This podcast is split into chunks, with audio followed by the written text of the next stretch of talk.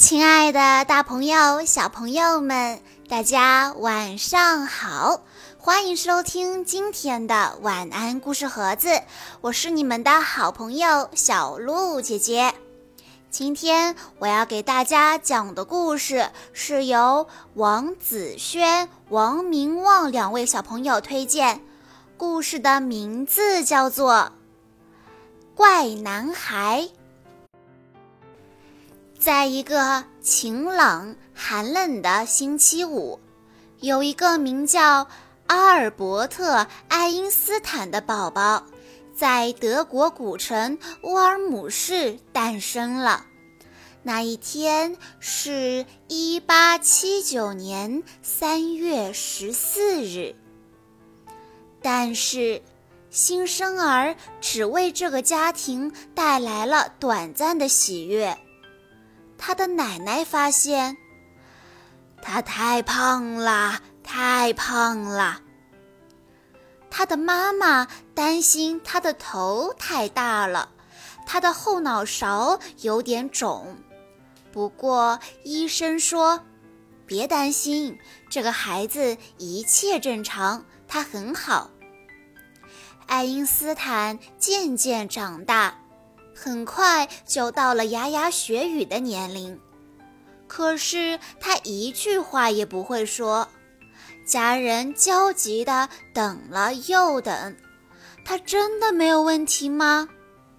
后来他终于开口说话了，而且一开口就显示出他的聪明。快三岁的时候，父母答应给他一个惊喜。他满心期待的是玩具，可是没想到，竟然是个小妹妹。他说：“小妹妹身上怎么没有轮子啊？”爱因斯坦有时候对他的妹妹玛雅很粗暴，他曾经差一点儿就把棒球扔到妹妹身上，还差一点儿用锄头打到妹妹的头。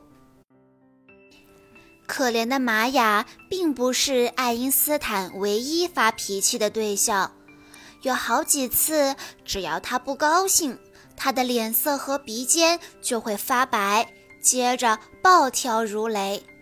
他的脾气实在太坏了，就连父母为他请的家庭教师也被他吓得逃之夭夭。不过，爱因斯坦也不是一直在生气发呆，对于他感兴趣的事，他总是非常投入。他很喜欢叠纸牌屋，而且可以垒到十四层那么高。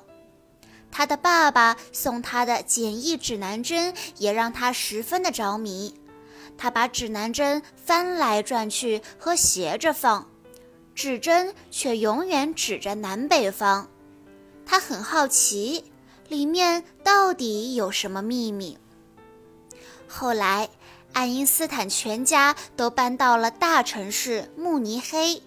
父母为了鼓励他独立，特别准许四岁的他在没有家人的陪伴下自己上街。他开始上学了，可是，在同学们的眼中，他是个怪男孩。男孩子们都喜欢踢球，爱因斯坦却不喜欢运动。男孩们看见军人游行都很兴奋，可爱因斯坦却觉得非常的不安。爱因斯坦是学生中唯一的犹太人，有些同学因此嘲笑、咒骂和羞辱他。在学校。只要是爱因斯坦喜欢的科目，他都学得特别好。但是不感兴趣的科目，他就懒得学。他喜欢数学，对拉丁文和希腊文却兴趣平平。老师在课堂上提问时，爱因斯坦总是要想很久才能回答出来，这点让老师很不满意。因为他们都喜欢清楚又快速的答案。后来，老师看见爱因斯坦嘴唇微张，喃喃自语，老师们怀疑难道爱因斯坦的智商有问题吗？然而，爱因斯坦的成绩非常好，在家里，他努力地练习小提琴，尤其是莫扎特的曲子，完全不需要老师督促。我相信，做一件事情，热情比责任感更重要，至少对于我来说是如此。他长大以后这么说。爱因斯坦十二岁那一年，父母邀请了一位名叫麦克斯·塔尔穆德的医学系学生来家里做客，他们俩成为了好朋友。对爱因斯坦来说，这是个特别的体验。后来，他形容自己当时不再那么孤独了。麦克斯给爱因斯坦一本几何学的书。那个充满形状、线条、顶点和角的世界让爱因斯坦十分惊奇。才几个月，他就把书全部读懂了。麦克斯说：“他马上又投入到更高阶的数学研究。没多久，他的数学天赋一飞冲天，连我都追不上了。除了数学。”其他的学校作业都让爱因斯坦觉得非常的无聊。他说：“那些漫不经心和机械式的教学真令人难受。我宁愿接受各种处罚，也不要学习枯燥乏味的东西。”他对学校的有些课程不感兴趣，态度冷漠，让一些老师对他存有偏见。有位老师这么告诉爱因斯坦。你这辈子绝对不可能有任何成就。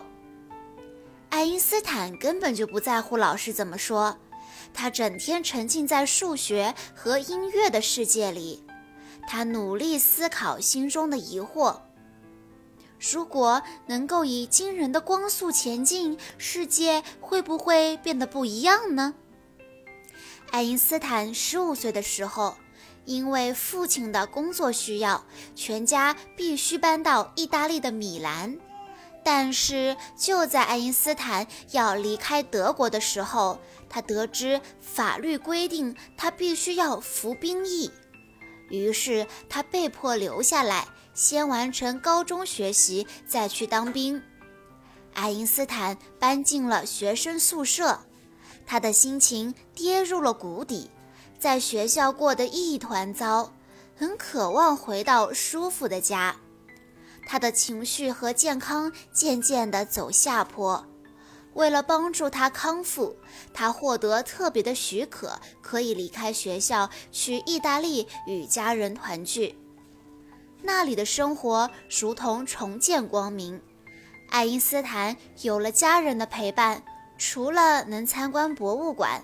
当然还能继续的钻研数学，因此爱因斯坦开始发展他的所有爱好，就像儿时叠纸牌屋一样。即使是在参加宴会，他也在解复杂难算的数学题，完全不理会周围宾客的谈话和音乐。他申请了去瑞士苏黎世理工学院学习。可是，由于没有准备那些在学校被他忽略的科目，他并没有通过入学考试。接着，他花了一整年取得了高中文凭，然后顺利进入理工学院继续学习。毕业以后，他本想在大学教书，可是没有机会。一九零二年，他接受瑞士专利局三级技术员的职位。那儿是个专门负责管理新发明的机构。后来，爱因斯坦结了婚，还当了爸爸。家庭和工作没有使他停止疑惑和思考，那些关于数学、光线、时间、世界和宇宙的各种问题。偶尔，他推着儿子的婴儿车走过苏黎世街道。脑中就像布满星星的夜空一样，充满各种闪闪发亮的幻想，如同星星被人们组合描绘成星座的图案。爱因斯坦的脑海中，那幅由空间、时间、能量和物质所构成的图像也逐渐成型。那是从来没有人见过的图像。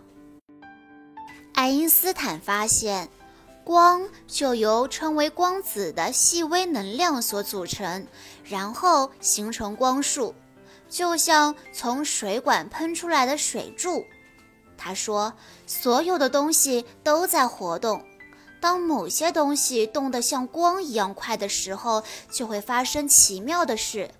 例如，时钟行进的速度仿佛变慢了，物体好像也变短了。”爱因斯坦说：“有些像沙粒一样小的东西，其实蕴含着难以想象的能量。对于我们来说，”他的想法就等于是电动门、电视、太空漫游和原子能。对爱因斯坦来说，他的成就为自己赢得了诺贝尔奖，他变得非常有名。但是在他眼中，名声好像父母宴会中的嘈杂与喧哗，他一点儿都不在乎，仍然醉心于思考发明中的各种难题。对整个世界来说，爱因斯坦这个名字不再代表胖宝宝、爱生气的孩子或者怪男孩，而是一位伟大的科学家。爱因斯坦一出生就很古怪，他很晚才开口说话，他还会欺负妹妹，会找老师麻烦。同学们也曾经嘲笑和羞辱过他，他孤独的没有一个朋友，但是这些都不足以成为他成功路上的绊脚石。专注的特质让他显得与众不同，他整天沉浸在数学和音乐的世界里，努力思考各种难题。长大后的爱因斯坦不断诠释着自己的价值。好啦，小朋友们，今天的故事到这里就结束了。感谢大家的收听，也要再次感谢王子轩、王明旺小朋友推荐的故事。我们明天再见吧。